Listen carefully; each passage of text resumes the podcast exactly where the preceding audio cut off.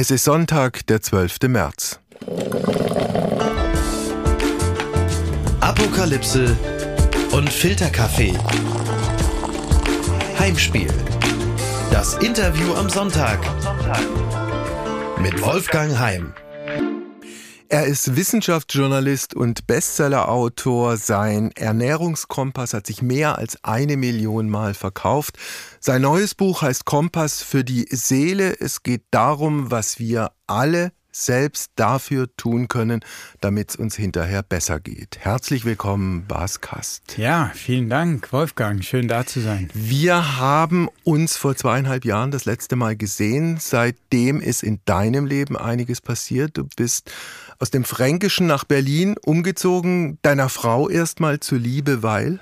Die hat eine Professur angeboten bekommen an der TU hier in Berlin und äh, ja, ich folge ja eigentlich meiner Frau ähm, okay. meinem Le mein Leben äh, lang im Grunde schon immer so hinterher. Ne? Was macht deine Frau beruflich konkret? Ähm, sie ist äh, Forscherin, Biologin, Zellbiologin und sie macht äh, im Labor kleine Organe, Mini-Organe, äh, vor allem kleine Mägen und äh, kleine Därmchen und das macht man inzwischen von, von jedem Organ kann man das machen.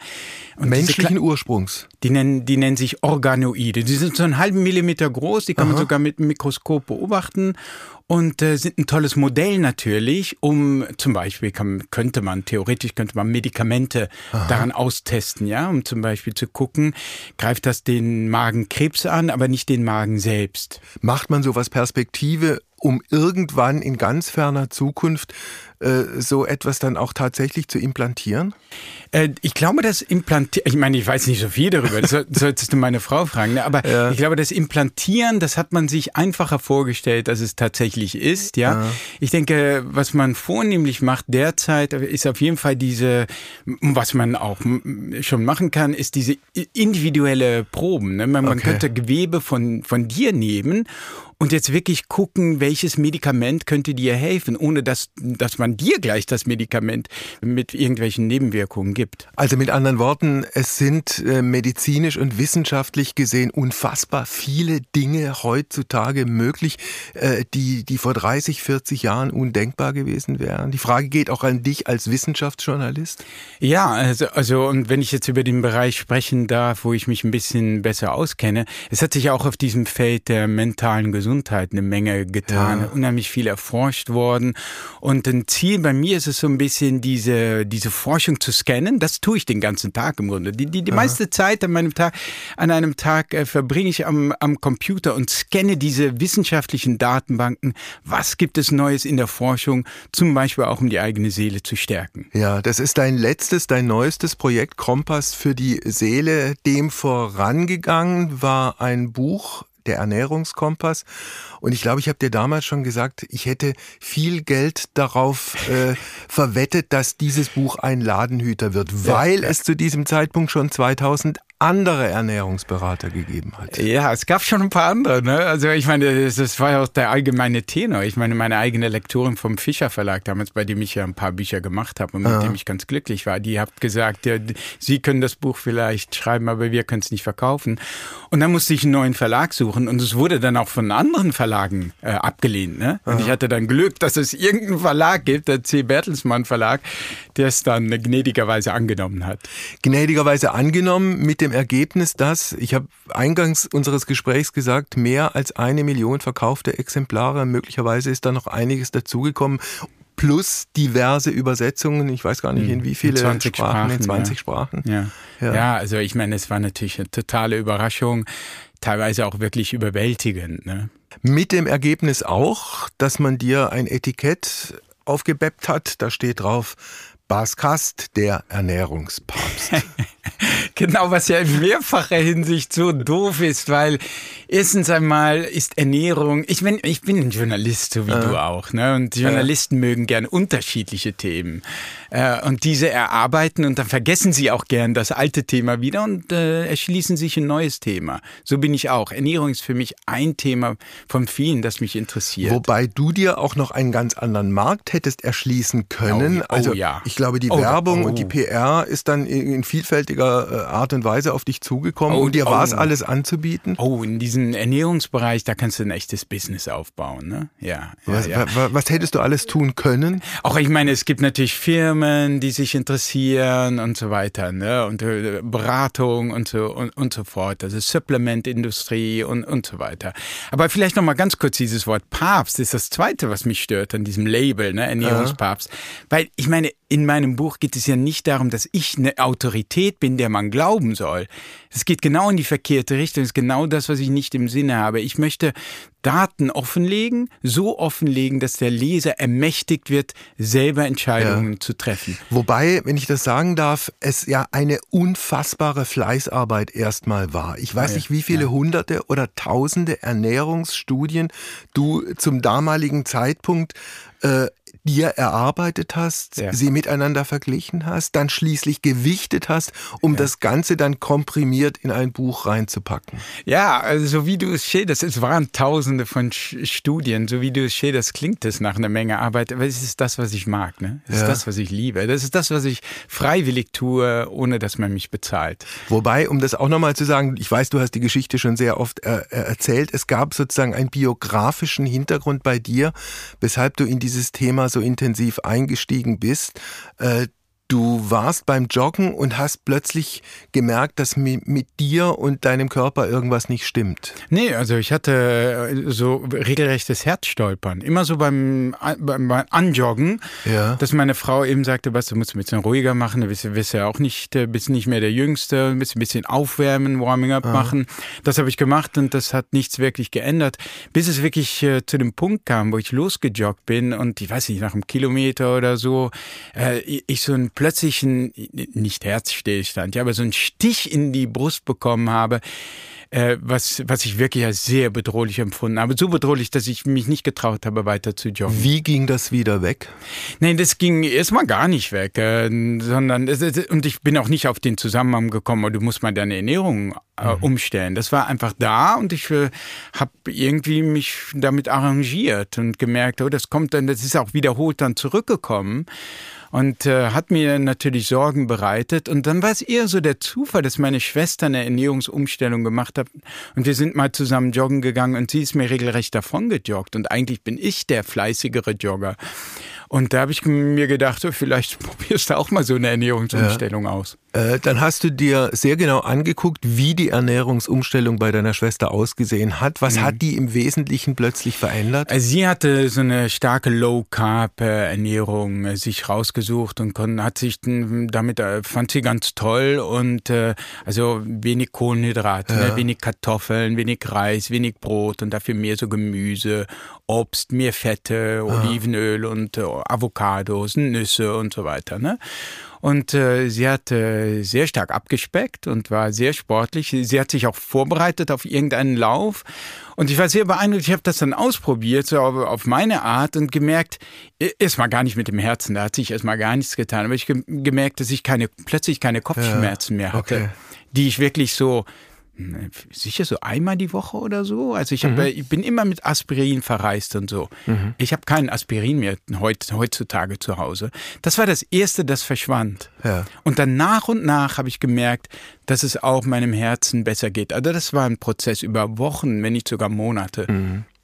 Wenn du deine Schwester ansprichst, du selbst, deine Schwester dann vermute ich jedenfalls auch, äh, ihr seid eine deutsch-holländische Koproduktion.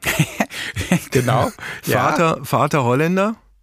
Äh, nein, mein Vater ist der, äh, Deutscher, der, der deutsche Teil. Der, ja, der, der, Entschuldigung, Vater okay, Deutscher, also. Mutter Holländerin. Ja, ja, ja, ja, ja. Wie sind die zusammengekommen?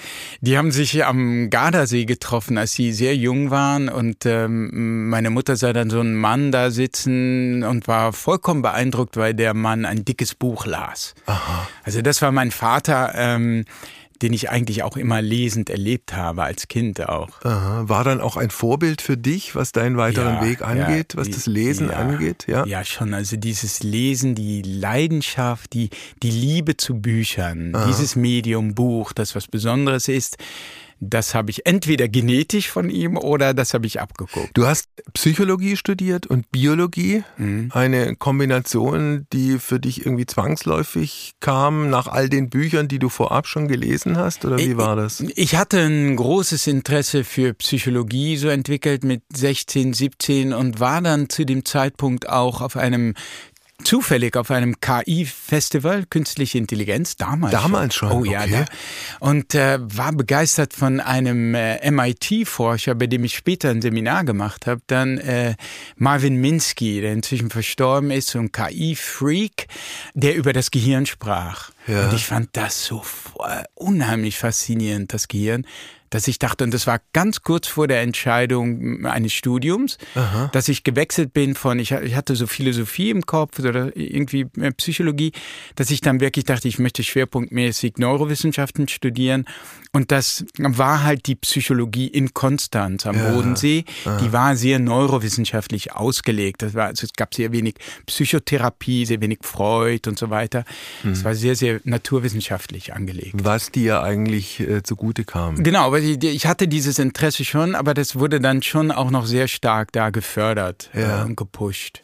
War damals schon abzusehen, welch fulminanten Weg diese KI, diese äh, künstliche Intelligenz gehen wird? Du, mir fällt jetzt ein, ich habe damals einen Roman geschrieben mit meinen stümperhaften Schreibversuchen natürlich und da war die Hauptfigur ein KI, ein leicht verrückter, exzentrischer KI-Professor. Damals hat sich kein Schwein für das ja. Thema interessiert. Das war alles Science Fiction. Und, und jetzt haben wir ChatGPT. Ne? Und heute gibt es Leute, die sagen, also wenn eine Nation, ein Land äh, nicht bei der KI ähm, mithält, dann gerät es hoffnungslos ins Hintertreffen. Du, du, vor ein paar Jahren waren noch, die meisten hätten gesagt, naja, komm, also es ist ein bisschen Zukunftsmusik. Mhm. Und plötzlich ist es da, ne? Plötzlich ja. jetzt hast du das Gefühl, Klar. hier verändert sich was. Dein Weg dann in den Wissenschaftsjournalismus, wie hat der funktioniert? Ich habe so Experimente im Labor gemacht und hatte so das Gefühl, diese, diese, sagen wir mal, dieser schmutzige, zwischen Anführungsstrichen, Alltag äh, der empirischen Wissenschaften, der sehr langwierig ist und wir mussten ja. im Praktikum so in Kakerlaken rumstochen und deren Nervenzellen äh, die, die Aktivität ableiten. Aha. Ich merkte, das ist nicht so mein Ding, obwohl mein Interesse für Wissenschaft in theoretischer Hinsicht sehr hoch ist. Und da habe ich nach einem Weg gesucht und äh, mir sagten damals schon externe so äh, Leute, ähm, ich war damals in so einer in, in so einer äh, Stiftung, die mich gefördert hat und da, da gab es auch so Mentoren.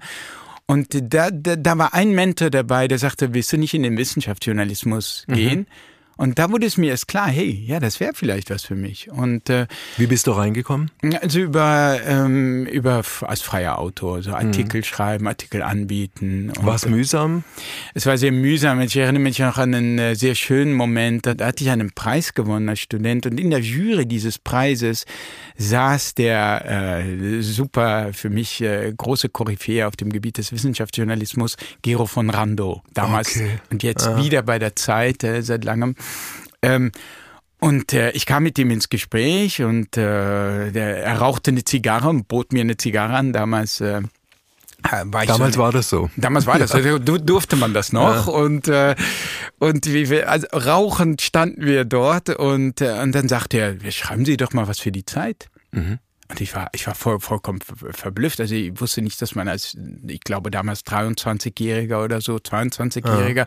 einfach sowas für die Zeit schreiben kann. Hast du dann gemacht? Das habe ich dann gemacht. Ja, erstmal habe ich ihm, genau, ich habe was gemacht, ich habe es ihm geschickt.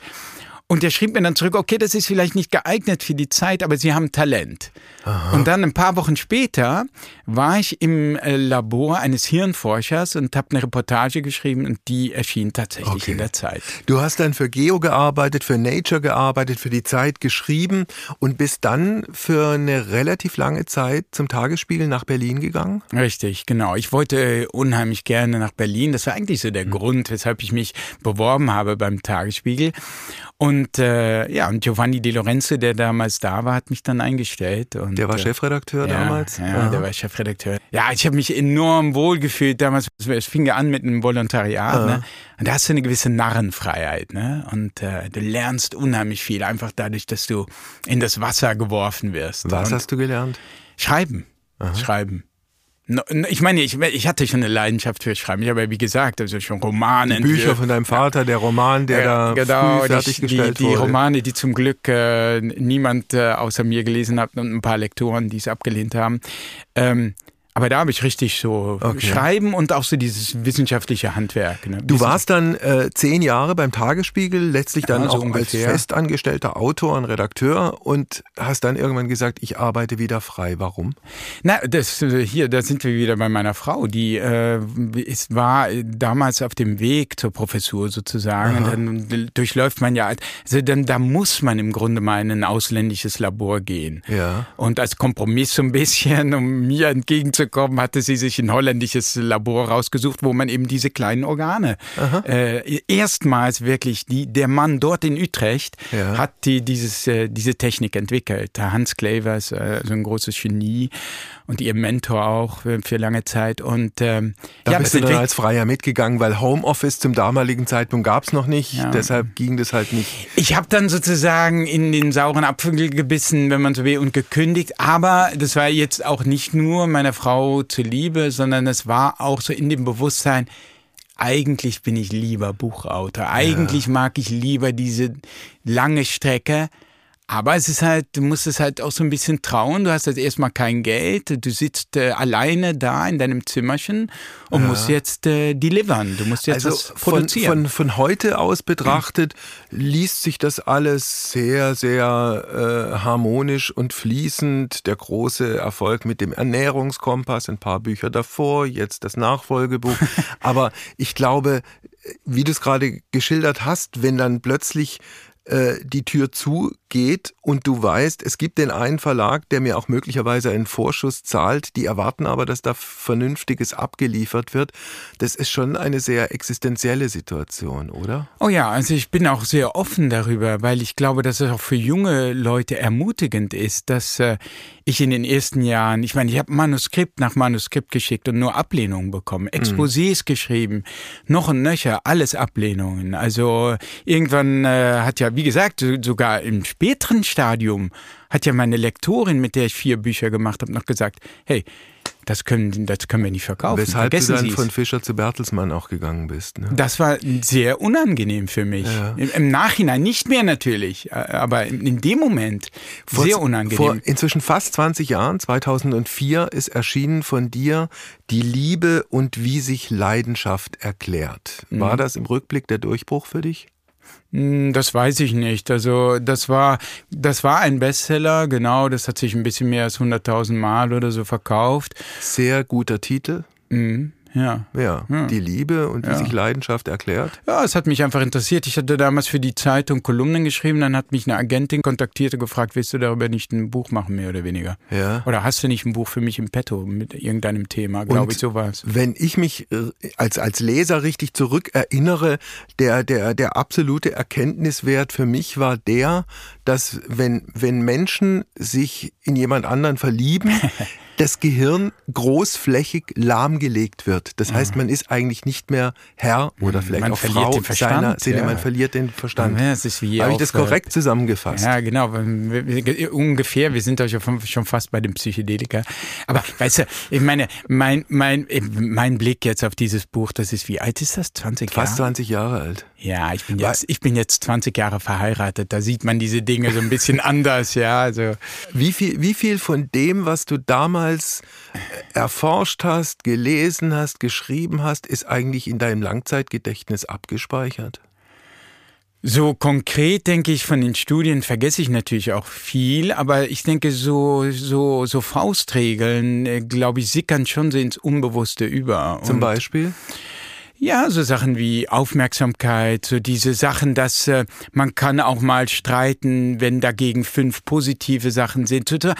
Das ist diese 5 zu 1 Regel, ja. ich weiß gar nicht, ob die genauso stimmt, aber sozusagen, dass das von der Gewichtung her so stimmen muss und so weiter. Aber das meiste im Alltag vergesse ich so, weil es kommt äh, letztlich bei so einer langjährigen Liebe auf so viele Sachen an, die jenseits dessen liegen, was in der Wissenschaft messbar ist. Das habe ich schon auch erfahren.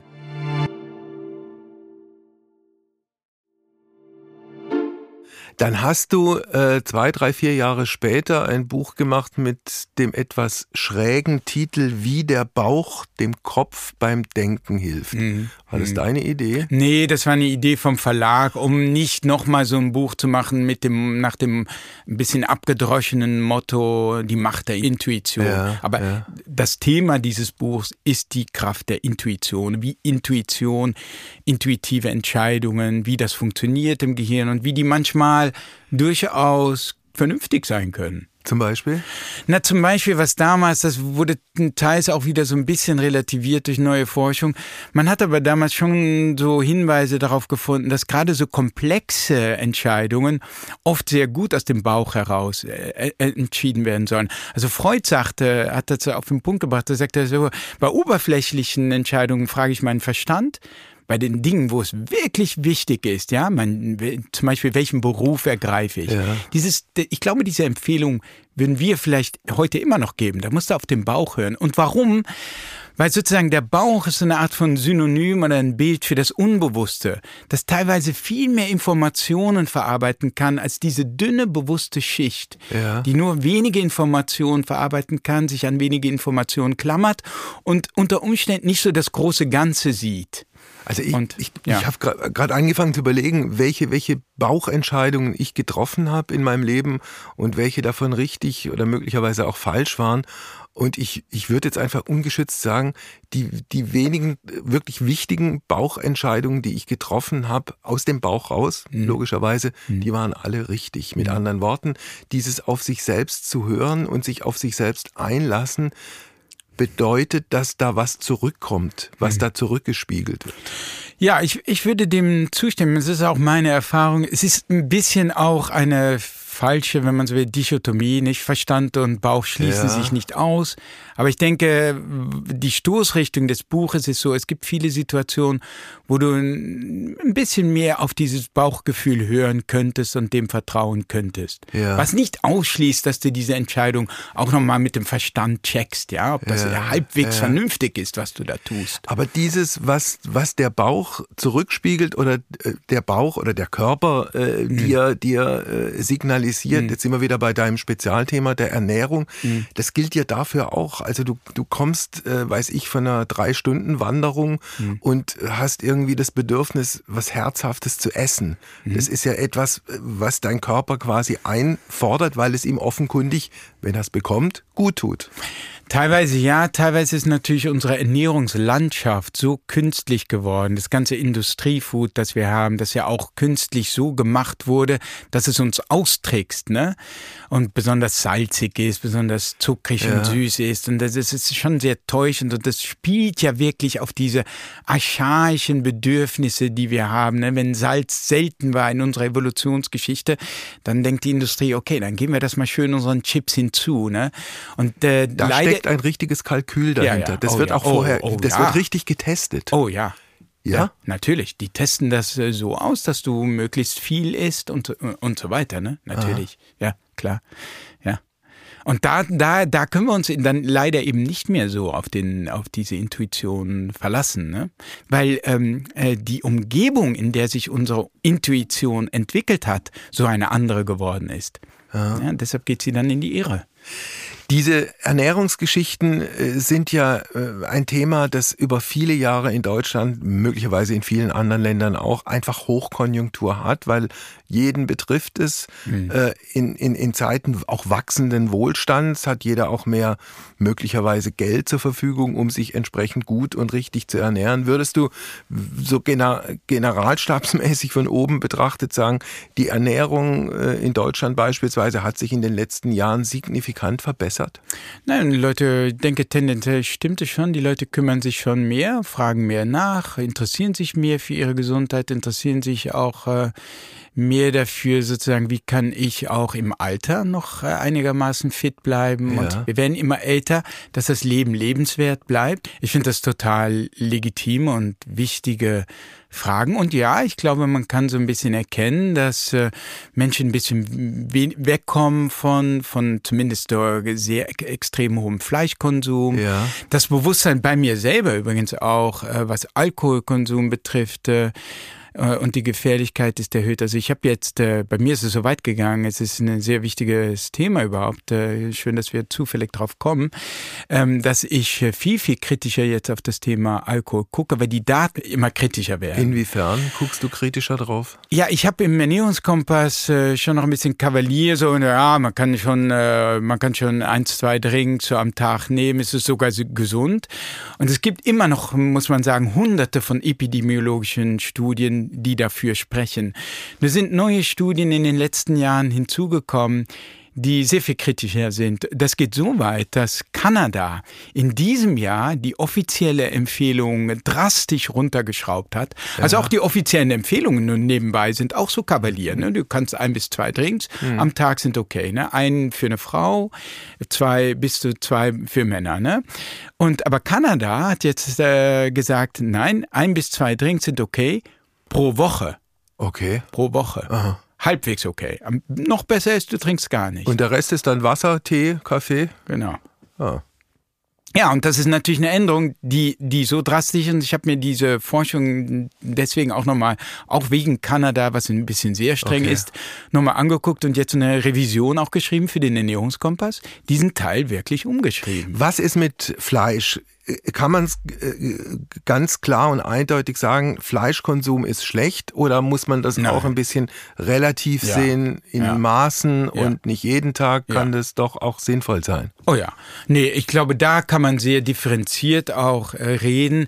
Ich denke, das Einzige, wo man sagen kann, schlecht, zumindest ja auch schon in, in kleinen Mengen nicht besonders günstig, sind diese verarbeiteten Fleischprodukte. Also wir sprechen, Wurst. Ja, ja, teilweise die Sachen, die auch wirklich lecker sind, ne? Wurst, Salami, mhm. Hotdogs, ähm, solche Sachen. Isst du sowas noch? Nee. Gar nicht mehr. Überhaupt, okay. nee, überhaupt mhm. nicht. Überhaupt nicht. Ich habe vielleicht mal eine Weißwurst gegessen äh, ah. vor ein paar Monaten okay. oder so.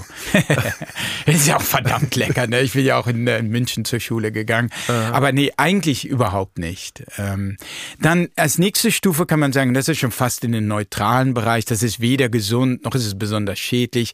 Ist so das äh, unverarbeitete rote Fleisch, Rindfleisch, okay. Schweinefleisch. Ja. Davon würde ich jetzt nicht so viel essen. Das kann man in der Woche mal genießen, lieber noch ein bisschen weniger. Und dann gibt es äh, Fleischsorten, die in, in moderaten Mengen, so ein, zwei, drei Mal die Woche, äh, äh, ähm, teilweise sogar ein bisschen sozusagen nicht super gesund sind, aber schon fast empfehlenswert sind. Zum Beispiel? Na, das ist eben weißes Fleisch, ne, okay. Geflügel. Ah. Also Was ist mit Fisch? Ja, Fisch ist auf jeden Fall klar empfehlenswert. Alle Formen von Fisch? Filetiert? Nicht, nicht, ja, nicht unbedingt. Also es gibt so Fische, die, die mit Schwermetallen und anderen Giften belastet sind, also insbesondere Pangasius. Thunfisch ja. muss man ein bisschen aufpassen, weil das ein großer Jäger ist. Und der jagt also die kleineren Fische und kriegt dann am, am meisten äh, Gifte und Schwermetalle ja. ab. Ne? Und insbesondere Schwangere sollten damit aufpassen und Kinder. Ne? Also nicht, dass man die ganze Zeit Sushi mit Thunfisch isst. Aber zum Beispiel Lachs ist sehr gesund mit vielen Omega-3-Fettsäuren, äh, Hering, Makrele, Forelle esse ich öfters, ist sehr Aha. gesund. Also äh, Fisch generell sehr empfehlenswert, wenn es nicht dann auch wieder Fischstäbchen, ne, wo, die, wo die Industrie wieder herkommt und Hand anlegt. Gemüse immer gut und auch unter dem Aspekt, dass man nicht zunehmen möchte, in jedem Fall empfehlenswert? Ja, also ja. Ähm, gut, also natürlich, wenn man nur Gemüse isst, läuft man ein bisschen Gefahr, dass man hungrig bleibt. Da hilft es dann so, mir so Sachen zu essen wie Hülsenfrüchte, also Linsen, mhm. insbesondere Bohnen, Linsen, die einen sehr hohen Proteingehalt haben, sehr hohen Ballaststoffgehalt. Linsen sind so ein bisschen so eine Art von Fleischersatz, wenn man so will. Die machen richtig satt. Ne? Ich habe gestern eine Linsensuppe gegessen. Gut?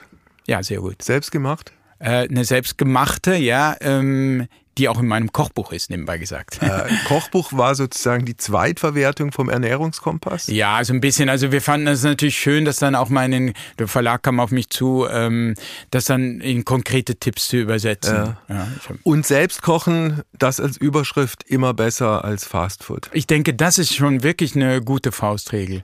ja. ja. Also ich denke, wenn so 80 Prozent unserer Ernährungsprobleme wären gelöst, wenn wir einfach selbst kochen würden. Aha. Ja. Ist wenig Essen oder weniger Essen in jedem Fall lebensverlängernd? Das ist eine Sache, die in der Wissenschaft durchaus kontrovers diskutiert wird. Es gibt äh, in den Grundlagenstudien, also angefangen von, von Hefepilzen über, über Würmern, Spinnen bis hin zu Rhesusaffen, gibt es da sehr positive Befunde, die darauf hindeuten. Ja? ja. Und beim Menschen ist das nicht bewiesen. Es gibt so eine Gruppe von Menschen, die sich das antut, die Aha. also bewusst 20 Prozent weniger Kalorien als üblich isst. Die nennen sich Crohn's, ja, also mhm. äh, Calorie Restriction with Optimal Nutrition. Das muss ganz gut ausklabustert sein, damit du auch all deine Vitamine und Nährstoffe bekommst, wenn ja. du so viel weniger isst. Ja. Und äh, die äh, erwecken generell äh, einen sehr gesunden Eindruck. Die sind natürlich total abgemagert, ne, wenn du die mhm. siehst. Die sehen sehr gesund aus, das muss man sagen. Und auch so von generell so von den Blutwerten, wie man sie kennt, sofern das studiert ist, sieht es sehr positiv aus. Aber es gibt auch eine Kehrseite, insbesondere im Alter Wisst ihr, also äh, gibt es ein Phänomen wie, äh, das nennt man Sarkopenie. Das ist der äh, altersbedingte Verlust von Muskelmasse. Ja. Und es ist ganz wichtig natürlich, dass du so eine gewisse Muskelmasse behältst, auch um Gebrechlichkeit vorzubeugen. Und da sagen viele Leute, naja, also zumindest viel Protein könnte gerade so, wenn man etwas älter wird, sehr günstig sein. Und dann ist es eventuell nicht mehr so positiv, ähm, weniger zu essen. Obwohl selbst das wiederum umstritten ist, weil nicht ganz klar ist, könnte nicht vielleicht irgendeine Form von Fasten auch gut sein als Schutz gegen Sarkopenie. Also ja. es geht wirklich hundertmal hin und her, niemand äh, weiß es genau. Jetzt also dein neues Buch Kompass für die Seele.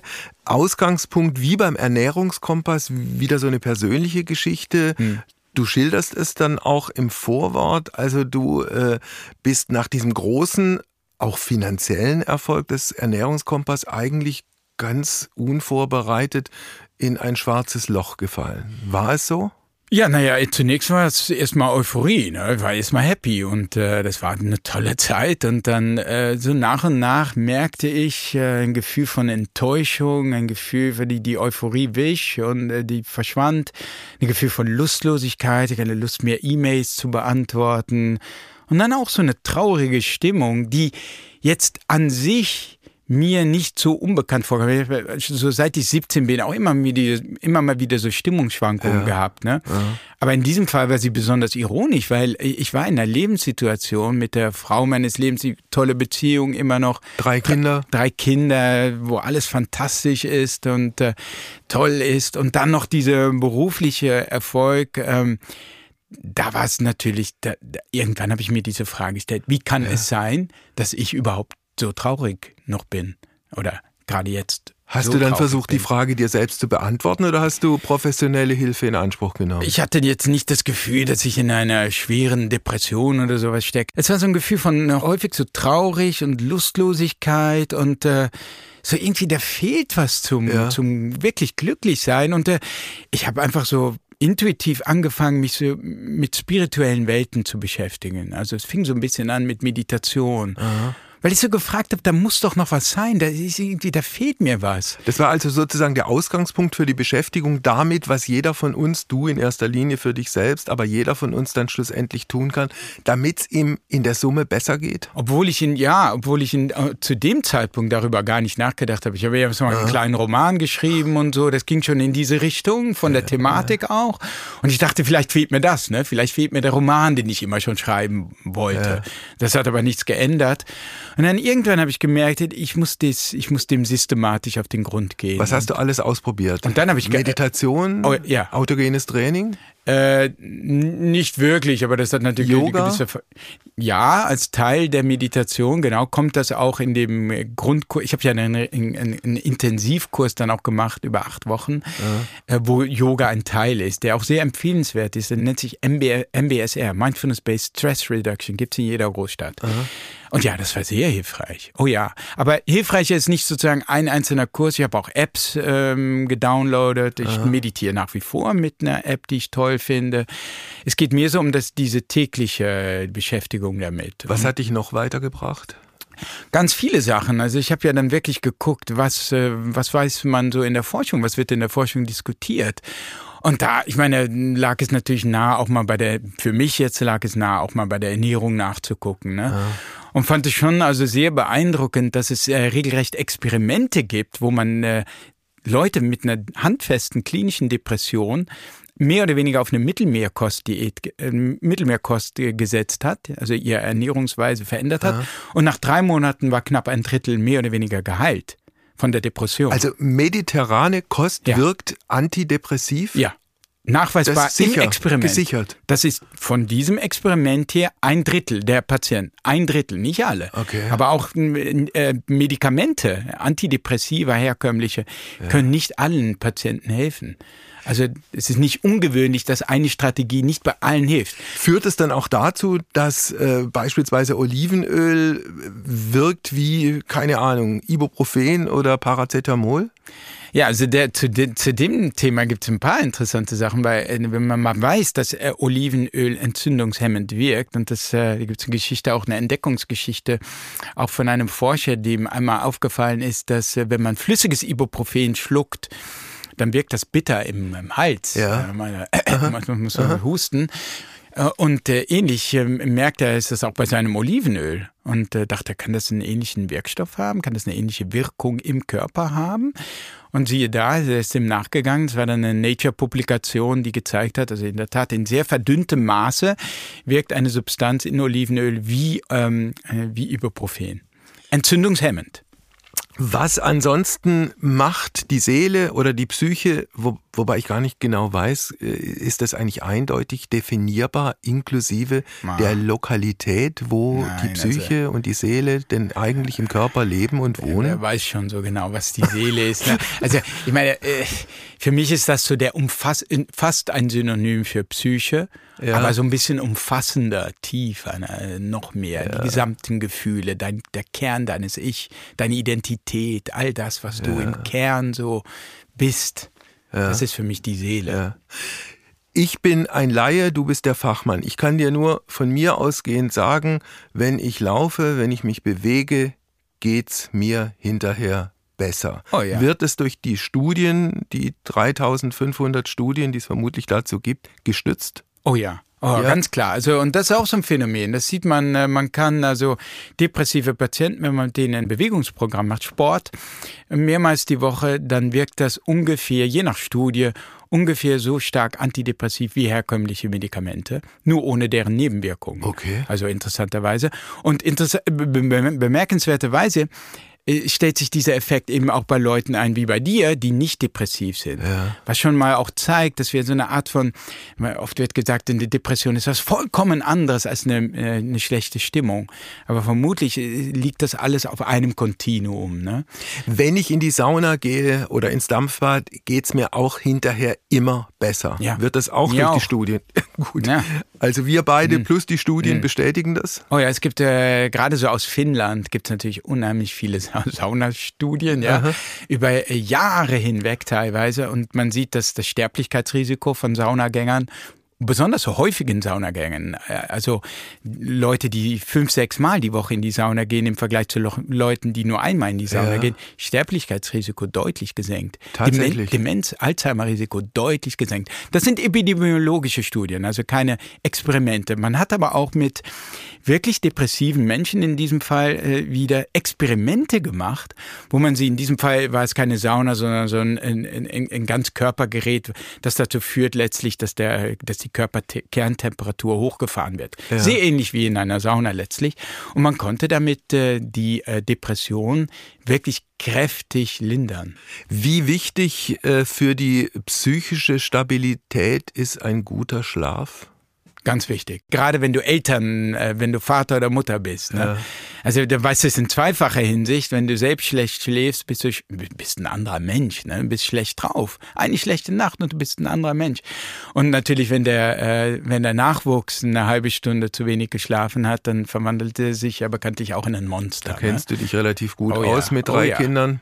Ja, ja, ja, Also dann ist der Nachmittag bei uns, wenn der äh, nur eine Viertelstunde zu wenig geschlafen hat, mein kleinster Dreijähriger, ja. dann ist der Nachmittag dahin. Ne? Von den Kindern mal abgesehen gibt es ja beim Schlafen zwei Probleme. Es gibt eine Gruppe, die sich extrem schwer tut, einzuschlafen. Mhm. Andere, ich ich habe das große Privileg und das Glück, ich lege mich hin, mache die Augen zu und bin eingeschlafen. Aber es gibt offenkundig Menschen, die sich da sehr, sehr schwer tun. Das ist die eine Gruppe und die andere Gruppe, die wachen irgendwann nachts auf, weil sie auf die Toilette müssen und können dann nicht mehr einschlafen. Ja, das ist äh, ein großes Problem. Ich gehöre zur ersten Gruppe, die auch Schwierigkeiten damit hat, einzuschlafen. Ne? Und was, äh, da gibt es natürlich unheimlich viele individuelle Ursachen. Ne? Also mein erster Tipp wäre, wenn du nachhaltig darunter leidest, äh, fast auch äh, hier schon eine Empfehlung, einen Spezialisten aufzusuchen, weil es ja ganz individuell so sein kann, dass irgendetwas dich stresst oder auch körperlich nicht in Ordnung ist, das dazu führt, dass du nicht einschlafen kannst. Ne? Ja. Ne? Ganz generell sozusagen so ein, äh, ist es oft so, dass Leute wach liegen, äh, weil so das Gedankenkarussell ah. dreht und dreht. Ne? Dass es ja auch verständlich ist, wenn plötzlich die ganzen Aktivitäten des Tages wegfallen, liegst du da in dieser reizarmen Umgebung und deine Fantasie kann jetzt schön aufblühen. Ja. Und dann kommen die Sorgen, ne? die finanzielle das, Sorgen, gesundheitliche ja. Sorgen, Sorgen. Also das kenne ich von diesem nachts aufwachen, auf die Toilette müssen, dann ins Bett gehen und irgendwie dann nicht mehr richtig einschlafen hm. können. Mhm. Hast du da jetzt abgesehen von Schäfchen von 1 bis 1000 und zurückzählen irgendeinen einen, einen Tipp? Nein, also es gibt so, also ganz konkret ist das natürlich eine, eine ganz, ganz große Herausforderung. Es gibt so allgemeine Sachen, die du erstmal sicherstellen musst. Ich weiß gar nicht, ob das bei dir gegeben ist. Also, äh, dass das Zimmer komplett abgedunkelt ist. Ist, ist so. Dass es kühl ist zum ist Beispiel. So. Also ganz wichtig äh, zu wissen, während der Nacht sinkt die Körpertemperatur. Und wenn es zu warm ist, kannst du nicht gut einschlafen ja. und nicht gut durchschlafen. Das ist der Grund dafür, weshalb zum Beispiel ein warmes Bad paradoxerweise vor dem Schlaf, so eine anderthalb Stunden vor dem Schlaf, nachweisbar dazu führt, dass du besser einschläfst. Warum? Weil durch das warme Bad fließt das Blut gewissermaßen zur Haut, um deinen Körper abzukühlen Aha. über das Blut.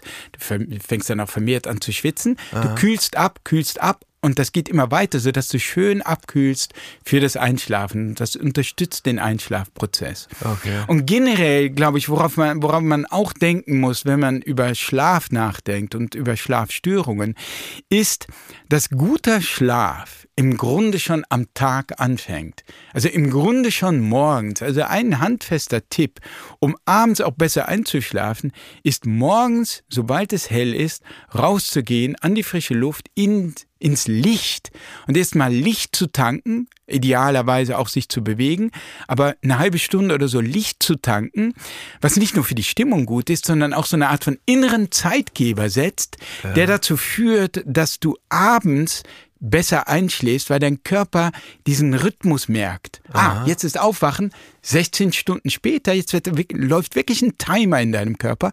16 Stunden später wird Melatonin ausgeschüttet und ich gehe so langsam in den Schlafmodus ja. über. Dann zitierst du in deinem Buch, das ist sozusagen oder könnte die Überschrift über allem sein, ein altgriechisches Motto, das eigentlich jeder von uns beherzigen könnte. Das heißt, konzentriere dich auf das, was in deiner Macht steht. Hm. Ja, das ist, äh, das ist ja auch interessant, dass wir oft denken, wir in, im modernen Leben, wir haben mit Stress zu kämpfen und mit äh, Unglück und äh, mit seelischem un, un, kein Gleichgewicht und so weiter, Reizüberflutung, Facebook, Instagram und Pipapo. Und es ist natürlich äh, interessant äh, und auch irgendwie heilsam zu sehen, dass schon die alten Stoiker zum Beispiel vor 2000 Jahren äh, darüber nachgedacht haben, wie sie zu mehr Gelassenheit gelangen können. Und dieses, was du gerade ansprichst, dieses Motto, stammt von einem der stoischen Philosophen Epiktet. Ja. Und der sagte, viele Leute, also wenn man das mal mit dem, sagen wir, vergleichen das mal mit dem Spiel, ne, wenn man das Leben oder viele Bereiche des Lebens mit dem Spiel vergleicht, dann gucken viele Leute auf das Endergebnis und Aha. wollen den Sieg, statt das Spiel so gut wie möglich zu spielen. Das ist das, was sie in der Kontrolle haben. Sie können das Spiel so gut wie möglich spielen. Auf das Endergebnis haben sie keinen Einfluss. Also du solltest versuchen, sozusagen äh, davon loszulassen. Und das geht für so viele Bereiche. Ne? Für ich will eine, ich will eine gute Note in der Schule haben oder im Studium. Ja, das, das ist, liegt nicht so ganz in deiner Macht, ne? Ah. Aber du kannst dich natürlich so gut wie möglich vorbereiten. Oder ich sorge mich um mein Image. Das sagte schon Epiktet. dein Image oder wie Leute über dich reden und urteilen, das liegt nicht in deinen Händen. Aber du kannst anfangen, dich vernünftig, freundlich zuvorkommend äh, zu verhalten. Ja. Ne? Und diese, diese Perspektivwechsel, den halte ich für für Heiser. Würdest du sagen, nach dem, was du gerade erzählt hast, äh, dass man Gelassenheit lernen kann? Ja, wenn man sozusagen, wenn es einem gelingt, das ist natürlich auch nicht so, äh, ich höre diese Prinzipien und ich höre Epiktet reden und sofort ticke ich so. Ja, das ja. ist natürlich auch etwas, was man immer wieder so zu einem Alltag ins Bewusstsein rufen kann, wenn man selber merkt, oh, Jetzt, äh, jetzt habe ich aber das Gefühl sozusagen, ich mache mir Sorgen um das Endergebnis. Ne? Und dass man sagt, also zum Beispiel jetzt in dieser Situation ne, mit meinem Buch, dass wie die Rezeption ist, wie Leute auf dieses Buch reagieren, das liegt nicht mehr in meiner Hand. Ich, ja. ich kann da alles, was ich tun kann, ist ein Buch zu schreiben, das aus meiner Sicht so gut und so verlässlich wie möglich ist und womit ich zufrieden bin, dass es stichhaltig ist. Das ist, was in meiner Macht liegt. Und dann muss man auch irgendwie so ein bisschen loslassen und wenn Leute dann so oder so darüber berichten, muss man irgendwie so ein bisschen aushalten. Worüber schreibst du als nächstes? Oh, das weiß ich nicht, aber es ist ein Thema, das mich so nachhaltig äh, interessiert und was auch ein bisschen Überlappung hat mit dem Thema seelische Gesundheit ist so einfach das, was auf mich zukommt, jetzt so die, der Alterungsprozess. Ne? Wie okay. kann ich gesund altern? Ah. Was passiert da? Was kann ich tun, damit ich möglichst lange so selbstständig bleibe, nicht gebrechlich werde? Auch so chronische Altersleiden wie, äh, was weiß ich, Herz-Kreislauf-Erkrankungen, ja. Diabetes, Alzheimer und so weiter. Wie kann ich mein Risiko senken? Was kann ich da selber beitragen? Spannendes Thema und ich mhm. wage mal die Prognose, dass die Nachfrage da auch relativ hoch sein wird. Ah, noch ist nichts geschrieben. Ne? okay. Vielen Dank für das Gespräch und alles Gute für dich. Vielen Dank, Wolfgang, und es äh, war mir eine große Freude. Heimspiel. Apokalypse und Filterkaffee ist eine Studio Bummens Produktion mit freundlicher Unterstützung der Florida Entertainment. Redaktion Wolfgang Heim. Executive Producer Tobias Baukage. Produktion Hanna Marahiel. Ton und Schnitt Christian Pfeiffer. Die Studio Bummens Podcast-Empfehlung. Hallo, ich bin Jan Müller. Seit 2019 mache ich meinen Podcast Reflektor. Es geht um Musik und um die Geschichten hinter der Musik. Ich selbst spiele bei Tokotronic. Ich weiß, was es bedeutet, Musik zu machen, in einer Band zu spielen, Alben aufzunehmen und auf Tour zu sein. Ich kenne alle Facetten, die sich mit diesem Beruf verbinden. Drama und Euphorie. Und genau darüber spreche ich mit meinen Gästen bei Reflektor. Was verbindet uns? Was unterscheidet uns? Reflektor gibt euch einen Blick hinter die Kulissen der Musikwelt, den ihr sonst nirgendwo bekommt. Die Liste der Menschen, mit denen ich bereits sprach, ist lang. Deichkind, Campino, Jens Rachut, Doro Pesch, Judith Holofernes, Casper, Igor Levitt, Haftbefehl, Esther Bejarano, Charlie Hübner und viele, viele mehr. Am 14. März ist die Winterpause zu Ende. Dann geht es weiter mit neuen Gästen, jeden Freitag.